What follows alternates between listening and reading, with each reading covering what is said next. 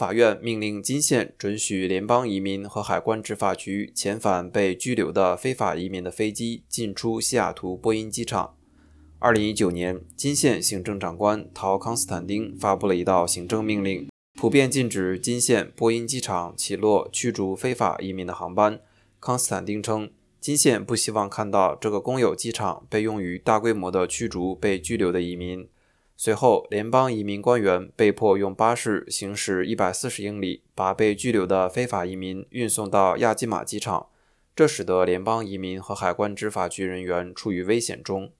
联邦政府就此起诉金县。法院于今年早些时候发布行政命令，称金县不允许驱逐非法移民出境的航班在波音机场降落的决定是歧视联邦政府。由于法院的这道命令。金县已于本月恢复了遣返非法移民航班在波音机场的起落。